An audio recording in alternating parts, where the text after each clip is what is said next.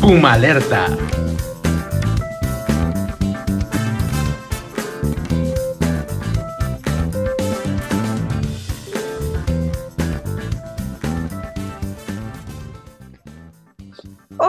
Bienvenidos a su noticiero Puma Alerta. El día de hoy estaremos con ustedes Mirna Sosa y Liliana Hernández.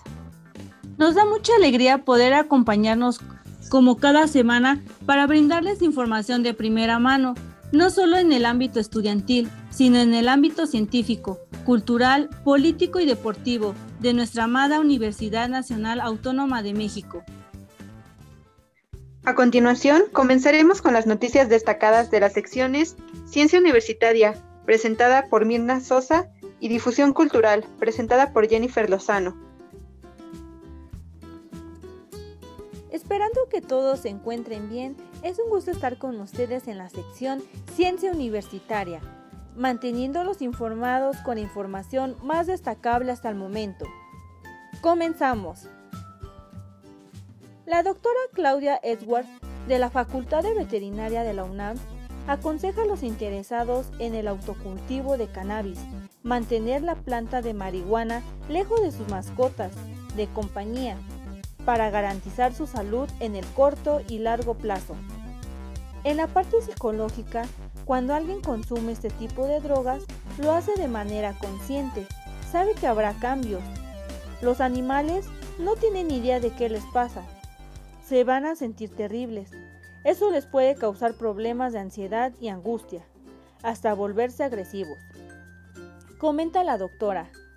Es importante considerar que aún el consumo de segunda mano puede ser perjudicial para nuestros animales de compañía, ya que la dosis absorbida por el humo en lugares cerrados podría causar una dependencia. Hay varios reportes, desde el aumento en la legalización en el uso recreativo y medicinal en el mundo, de intoxicaciones, sean o no provocadas, situaciones donde la gente activamente lo suministra directamente a los animales, sobre todo los adolescentes. Si el individuo lo hace de manera regular, fumar marihuana acerca de sus mascotas entra en periodos de abstinencia. El animal podría presentar síntomas de desintoxicación. Si van a consumirlo o cultivar cualquier producto en la casa, debe estar bajo llave y en lugares muy altos donde los animales no tengan acceso. Otra cosa que sucede mucho es la cocina. El cannabis no solo se fuma, se hacen muchos productos. Uno de los más comunes son los brownies de chocolate. El problema de que los animales consuman un brownie de chocolate no solo tiene que ver con el THC, que ya es mortal. El chocolate tiene teobromina y es muy tóxico para perros y gatos, enfatizó la académica y finalizó. Por otra parte, una forma de alimentar el cuerpo y el espíritu es a través del ejercicio. Pero en la lectura se encuentra un oasis. Es una forma de crear lazos efectivos importantes. Así lo ha sido para 19 generaciones de adultos de la tercera edad, que han recobrado su vida al capacitarse como narradores orales en la UNAM. La UNAM no solo da cabina a miles de estudiantes en edad escolar, también a los adultos de 50 años, quienes tienen claro que la edad no es un límite para plantearse nuevos proyectos, tomar un segundo respiro y llevarlos a cabo. Imelda Martorey, coordinadora del programa Abuelos Lectores y cuentacuentos de la Coordinación de Difusión Cultural de la UNAM, explicó que esta idea surgió hace 11 años, gracias a la sensibilidad de Edna Rivera Maldonado, para crear este espacio dedicado a adultos de más de 50 años. Este 25 de enero del 2021 inició la primera clase a distancia con la generación 20 del programa. Con entusiasmo, a pesar de las circunstancias, los abuelos lectores se adaptaron a las nuevas tecnologías para tomar su curso. El programa inserta nuevamente a la vida en sociedad a las personas adultas para que nos transmitan lo que han hecho. Lo que los abuelos nos puedan aportar es nuestra mejor herencia. Cada generación admite 40 personas, dos veces al año en cada una de sus sedes, Chopo, Casa Universitaria del Libro y Centro Cultural de Tlatelolco. Al finalizar, siguen organizando actividades para que continúen trabajando, lo que les da seguridad. Su fundadora fue ardua promotora de la lectura y escritura, con una vida dedicada al libro. En ese contexto, el pasado 28 de enero se hará un homenaje a Edna Rivera Maldonado, creadora y fundadora del programa Tejedores de Historias y Abuelos Lectores y Cuentacuentos, quien falleció el año pasado. Para finalizar esta sección, ¿representa un riesgo o un incentivo entregar a los menores de edad teléfonos inteligentes o tabletas? De acuerdo con José Alfredo Contreras Valdés, académico de la Facultad de Psicología, la respuesta tiene que partir de un balance en la disyuntiva se sabe que las nuevas tecnologías permiten el acceso más rápido a la información, que se puede utilizar para comunicarse con otros puntos del planeta en tiempo real, incluso de manera que resultan cómodas en términos de tiempos y recursos. Para partir de lo básico, dijo Contreras Valdés, que debe recordarse que los teléfonos y las tabletas electrónicas generan radiación de modo que los infantes están expuestos a este fenómeno.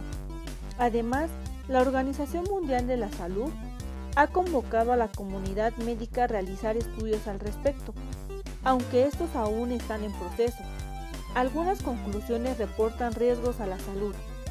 Por otra parte, continuó, si una persona permanece sentada dos o tres horas jugando, puede ser una señal de sedentarismo por lo que respecta a los pequeños, como en todas las edades, es decisivo realizar actividades físicas para desarrollar habilidades físicas.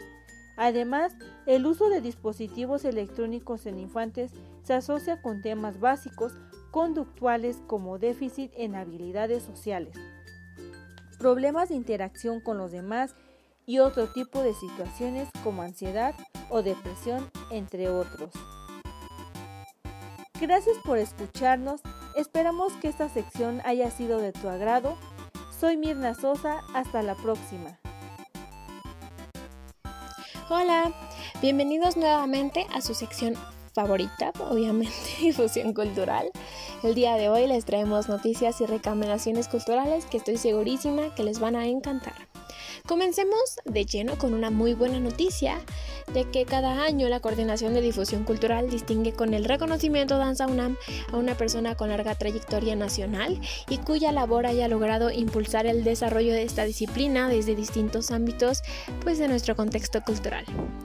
Esta distinción se otorga tras una convocatoria abierta en la que diversas instituciones, organizaciones o individuos postulan a una figura trascendente para la danza.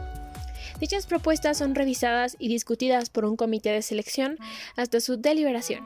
En esta ocasión estuvo conformado este comité por Cecilia Appleton, Jorge Domínguez, Clarisa Falcón, Claudia Lavista y Elisa Rodríguez y unánimamente decidieron y de manera excepcional dar el reconocimiento a Danza UNAM 2020 a dos de los postulados, Jaime Blanc y Guillermo Maldonado por sus aportaciones como maestros, artistas e impulsores de nuevas generaciones de esta expresión artística en México. En este año histórico en el que el país en general y en particular el mundo de la cultura y el arte han padecido tiempos bastante difíciles, Danza UNAM se congratula en integrar el referido galardón a dos figuras que comparten relevantes trayectorias en distintos ámbitos del quehacer dancístico en nuestro país, así como en el desarrollo de nuevas generaciones.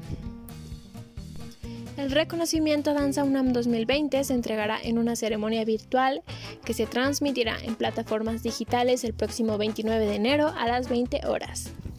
La segunda noticia del día se relaciona con el programa Escuchar y Escucharnos de Radio UNAM, el cual comenzará su séptima temporada el próximo 3 de febrero. Fiel a su origen y a su lema, Construyendo Igualdad, desde 2017 la serie ha sido un espacio abierto a la sensibilización, discusión y reflexión en cuestiones de género y diversidad. Y pues justamente sus objetivos desde el primer momento han sido bastante claros, buscar igualdad sustantiva y la erradicación de la violencia de género, y es por ello que en estos nuevos capítulos se buscará ampliar el conocimiento sobre los movimientos feministas y LGBTTI, junto con los derechos de las personas víctimas y las masculinidades. En esta nueva emisión a punto de estrenarse, los asuntos abordados serán novedosos, se saldrá del ámbito académico para dar voz a expertas y expertos de varias áreas y conversar en torno a temáticas que son más cercanas al día a día de la sociedad y a la búsqueda de la igualdad y eliminación de la violencia. Durante los 15 episodios de la séptima temporada habrá un acercamiento a las artes y a la tecnología, también al periodismo, a los instrumentos y términos legales, los conceptos y distintas expresiones de los feminismos, las masculinidades y la diversidad. También se hablará de libertad, sororidad, respeto y autocuidado. Entre las invitadas e invitados estarán Leticia Bonifaz, abogada mexicana especialista en derechos humanos, igualdad de género. También Marcela Lagarde, política, académica, antropóloga e investigadora. Y asimismo, César Torres Cruz, doctor en ciencias políticas y sociales, quien ha impartido asignaturas sobre género, salud, sexualidad, masculinidades y metodología cualitativa. Y bueno, con estas dos noticias, pasamos de lleno con las dos recomendaciones del día que saben que son mi parte favorita de la sección de difusión cultural. Primero, me gustaría comentarles sobre una serie de obras digitales que se encontrarán disponibles hasta el 31 de enero. Por eso es muy importante que le eches un ojo lo más pronto posible, ya que pues en un futuro no podrán estar tan accesibles ni disponibles como lo están ahora. Teatro Nam en Casa nos trae la obra Actores Anónimos. Esta obra trata sobre un grupo de actores que se reúne clandestinamente para darse apoyo mutuo y confesar sus experiencias frente al desempleo y la situación precaria del gremio artístico derivado de la pandemia. La protagonista, Mariana, una actriz recién egresada de la escuela de teatro, acude por primera vez a dichas reuniones para desahogarse narrando el fracaso pues de sus distintas estrategias de supervivencia, sin reparar en que lo único que la hace sobrevivir es ser actriz. Recuerda que puedes ver los cuatro capítulos disponibles en la página oficial de Teatro UNAM em, hasta el 31 de enero, eso es muy importante. Y bueno, para cerrar esta sección, me gustaría comentarles sobre un podcast de un libro bastante interesante bueno, para darles un poquito de contexto, la Guerra de los Siete Años fue el conflicto iniciado en 1756 en que Inglaterra y Francia dirimieron un nuevo reparto del mundo. ¿Qué repercusiones tuvieron estos sucesos para que más de 50 años después, en el entonces Nueva España, se levantara un movimiento independentista contra la corona española? Dicho de esta manera, parece haber un hueco enorme tanto geográfica como temporalmente, pero en esta nueva entrega de nuestra serie Historia podrás comprender los hechos ocurridos en este lapso de la historia de América y Europa. A través de este estreno en descargacultura.unam, en voz de Margarita Castillo, también podrás conocer de manera detallada los movimientos e intervenciones tanto de esas dos naciones fortalecidas como de una España que ciertamente poco a poco se fue encontrando en franca decadencia después de haber gozado del imperio heredado a Carlos V. Este capítulo, preparado por Gibran Bautista y Lugo, está basado en los textos de Armando Pavón Romero, contenidos en la colección Conocimientos Fundamentales. Y bueno, recuerda que puedes escuchar este podcast en www.descargacultura.unam.mx. El lema famoso de Cultura UNAM, su acceso es gratuito, universal, es cultura, es fácil, es gratis, es para todos, es para llevar y es de la UNAM. Recuerda eso. Y bueno, eso sería todo por mi parte el día de hoy.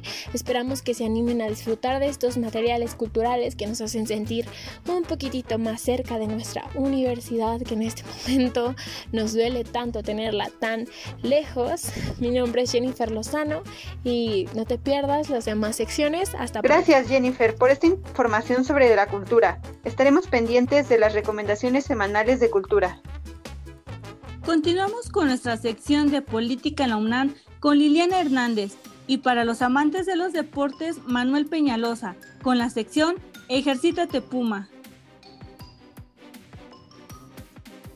Hola, ¿qué tal? Buenas tardes. Los saluda nuevamente Liliana Hernández en su sección de Políticas en la UNAM. El día de hoy les traigo un par de noticias para que estén muy bien informados de lo que sucede en nuestra universidad. ¿Están listos? Comencemos. Noticia 1. Convenio de la FES con Manpower. Los estudiantes de Aragón se vinculan con el sector productivo. La unidad multidisciplinaria prepara profesionales de calidad y los lleva a entornos donde puedan aplicar sus conocimientos.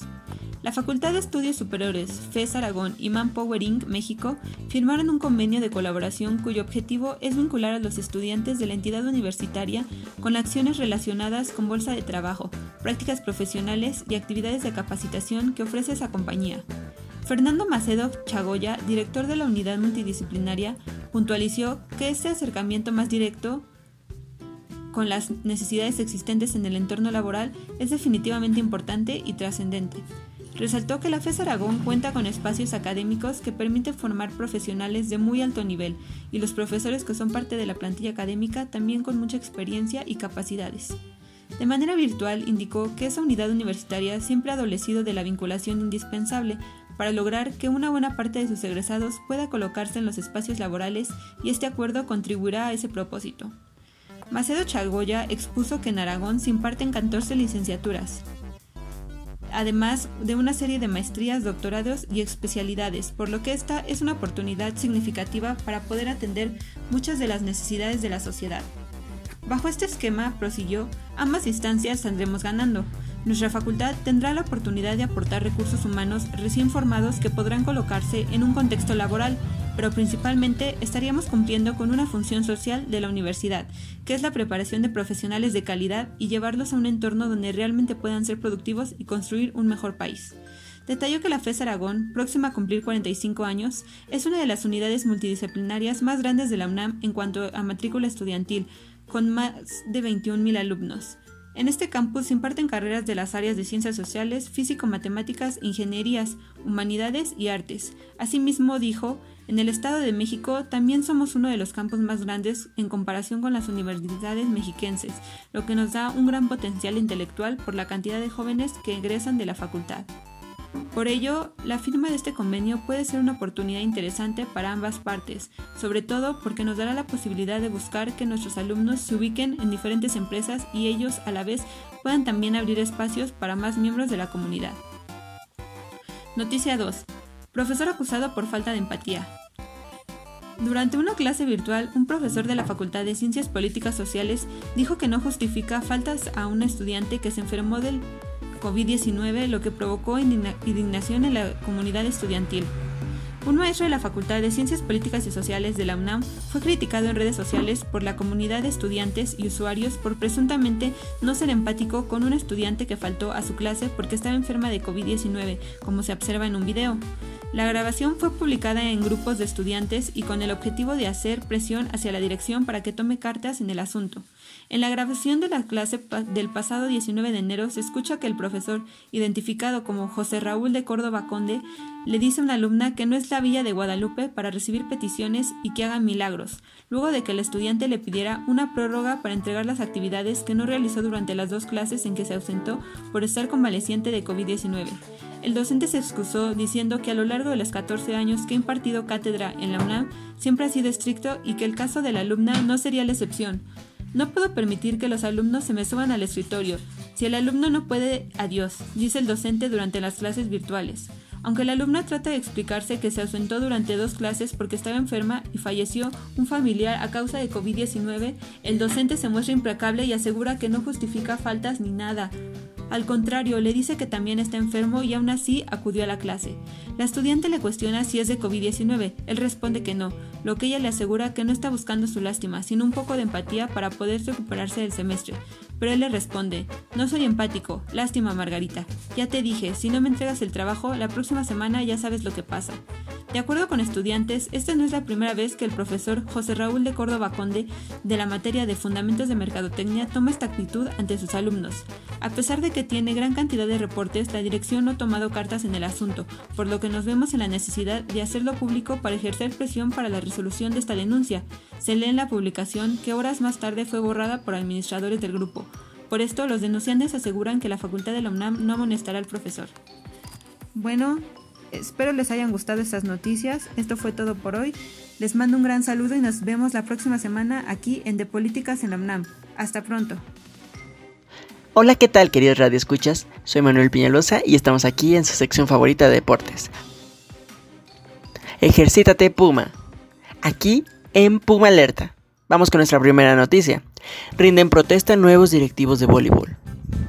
Por primera vez, la toma de protesta a los integrantes que conforman la renovada Asociación de Voleibol de la UNAM se realizó en línea, con algunas novedades como la integración de los vocales de alumnos de la Escuela Nacional Preparatoria, del Colegio de Ciencias y Humanidades de nivel superior y de las facultades de estudios superiores, entre otras en atención al llamado a las autoridades universitarias para quedarse en casa en busca de disminuir los contagios por COVID-19, el acto se efectuó a distancia y lo encabezó Alejandro Fernández Varela, titular de la Dirección General de Deporte Universitario, acompañado de Maximiliano Aguilar Salazar, director del Deporte Representativo, e Isabel Barragán, coordinadora jurídica. El consejo directivo quedó integrada por Leticia Rodríguez como presidenta, Sergio Hernández Herrera como vicepresidente, ambos ratificados a su cargo y se incorporó José Granillo Ramírez como secretario. Elizabeth García Hernández será la nueva tesorera, mientras que Víctor Montes, José Pedro Pacheco y Gerardo Tamayo asumirán el puesto de vocales. Asimismo, se validó a los siguientes vocales de alumnos: Amaya Guisa Ordóñez por la Escuela Nacional Preparatoria, Eduardo Díaz Aguilera por el Colegio de Ciencias y Humanidades, Yareli Asensio Limón por el nivel superior y Carlos Alejandro Cortina Guzmán por las facultades de estudios superiores. Fernández Varela Jiménez destacó su trayectoria deportiva y académica de cada uno de los integrantes de la mesa directiva. Así comentó, vivimos en un periodo muy difícil, producto de una pandemia. Sin embargo, los invito a reflexionar para que juntos podamos innovar y reinventarnos en aras de llevar a nuestros alumnos el trabajo de excelencia que ha caracterizado a lo largo del tiempo. Ustedes son gente de primer nivel y les deseo todo el éxito para que alcancen los logros y las metas que posicionan en el ámbito nacional a través de su deporte. Maximiliano Aguilar dijo que el voleibol es de los deportes en conjunto más antiguos y que más tiempo lleva practicándose dentro de nuestra universidad, junto con el fútbol y el baloncesto. Este ha sido sin duda un año complejo, pero se pide que transmitan el mensaje a sus equipos y estudiantes de no perder la fe y la esperanza. Tarde o temprano volveremos a estar juntos, trabajando para alcanzar los objetivos. Leticia Rodríguez agradeció a las autoridades su apoyo tanto en el acondicionamiento y mejora de las instalaciones como en la adquisición de material deportivo. El titular de la Dirección General de Deporte Universitario tomó la protesta a los integrantes del Consejo Directivo de la Asociación y los instó a trabajar arduamente con los jóvenes, además de pedir a los participantes de la reunión que extremen precauciones mientras continúan el confinamiento por la crisis sanitaria que actualmente se vive. Y bueno, vamos con nuestra segunda noticia. Este sobre el entrenamiento constante que están haciendo las jugadoras de rugby. Analizan estrategias y mantienen el vínculo afectivo. Las trivias acerca de temas como reglas, historia y datos curiosos del rugby, así como videos de entrenamiento e incluso preguntas sobre las carreras que estudia cada jugadora, se han sumado a las actividades que se realizan cotidianamente en la práctica del equipo femenil de la UNAM. Por ahora, debido al confinamiento por COVID-19, el objetivo es mantener la condición física en el mejor estado posible, levantar el ánimo ante la situación de crisis sanitaria por la que atraviesa el país desde hace casi un año. La unión es indispensable, porque la convivencia de grupo afuera de la cancha se ve reflejada dentro, en el terreno de juego. Habitualmente esta integración se logra va más allá de los entrenamientos. Ahora el seguirnos viendo en línea e interactuar refuerza nuestros vínculos emocionales y eso nos hace más fuertes cuando volvamos. Dijo Karina, alumna de la Facultad de Filosofía y Letras, quien ha practicado rugby durante seis años. Los Pumas han reinventado su manera de prepararse. con especial énfasis en lo lúdico.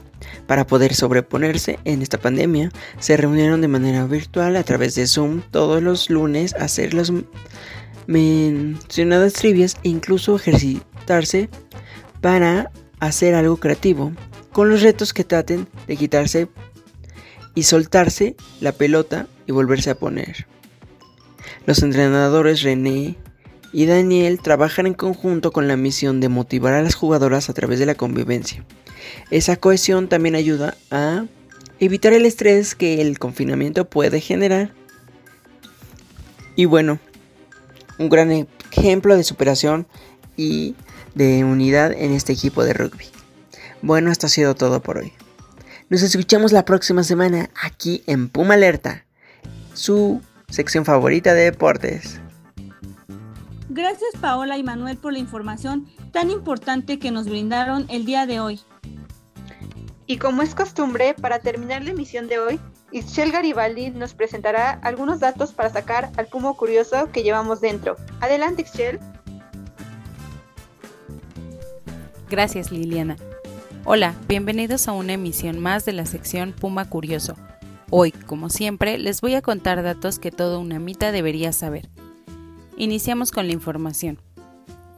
Alumnas de la carrera de Biología de la Facultad de Ciencias lograron el primer lugar del concurso Expociencias CDMX 2020 y la oportunidad de representar a la UNAM y al país en la Feria Internacional de Ciencia e Invención 2021 la cual se celebrará en Indonesia en noviembre próximo.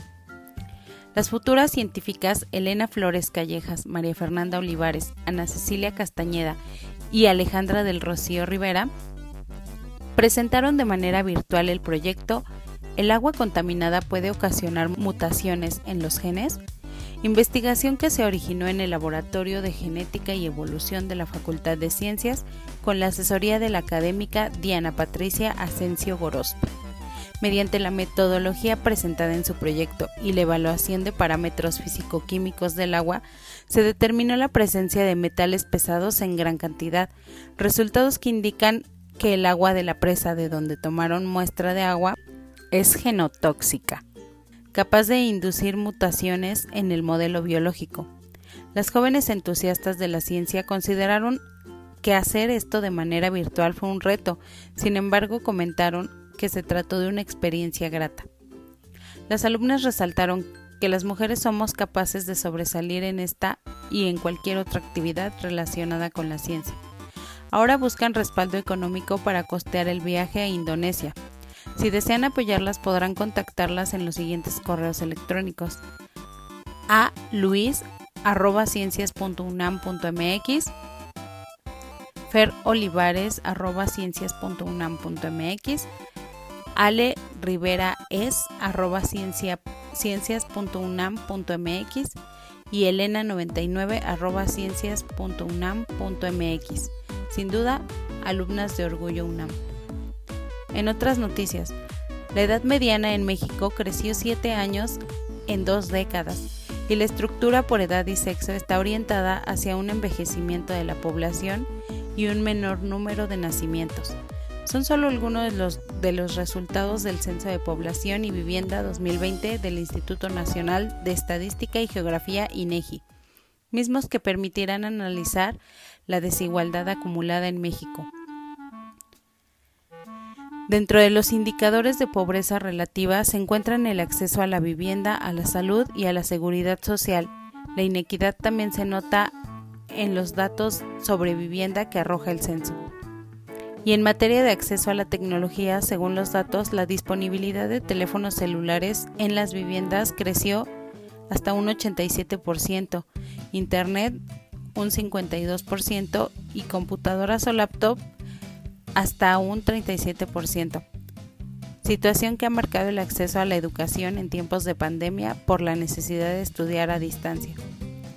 Y relacionado con la necesidad de tomar la educación a distancia, la UNAM apoya a sus estudiantes a través de la convocatoria Beca Tablet con Conectividad, que está dirigida a todos los niveles, iniciación universitaria, bachillerato, licenciatura y posgrado. Podrás hacer tu registro en www.becarios.unam.mx y hoy 29 de enero es el último día para realizar el registro.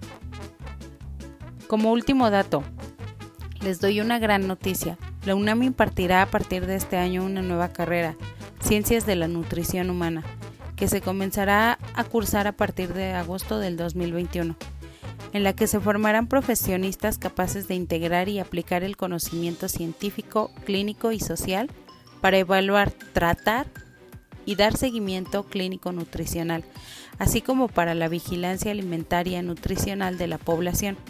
Serán capaces también de ejercer la investigación con un enfoque interdisciplinario sobre problemas de la alimentación a fin de contribuir al mejoramiento de la salud local, nacional e internacional. Recordemos que el nutriólogo es el profesional capaz de influir en la salud de la población a través de la alimentación y la nutrición. Por cierto, el 27 de enero de 1975, la doctora Sara Elena Pérez Gil y otros nutricionistas fundaron la Asociación Mexicana de la Nutrición y desde aquel entonces cada 27 de enero se celebra en México el Día del Nutriólogo. Muchas felicidades. Bueno, por mi parte es todo, espero que les ayuden de alguna forma los datos que escucharon. Gracias por acompañarme en una emisión más. Yo soy Ixchel Garibaldi y esto fue Puma Curioso en Puma Alerta. Los espero la próxima semana. Muchas gracias por escucharnos. Una vez más, les recordamos que nos pueden encontrar en Facebook y en Twitter como arroba Pumalerta. Esperemos que hayan disfrutado muchísimo de esta emisión en donde les acercamos un poco de información sobre lo que pasa con nuestra poderosa universidad, que actualmente se encuentra lejos de nosotros. Fue un gusto estar con ustedes. Nosotros somos Liliana Hernández y Mirna Sosa. Los escuchamos la próxima semana aquí en su noticiero Puma Alerta, la UNAM más cerca que nunca.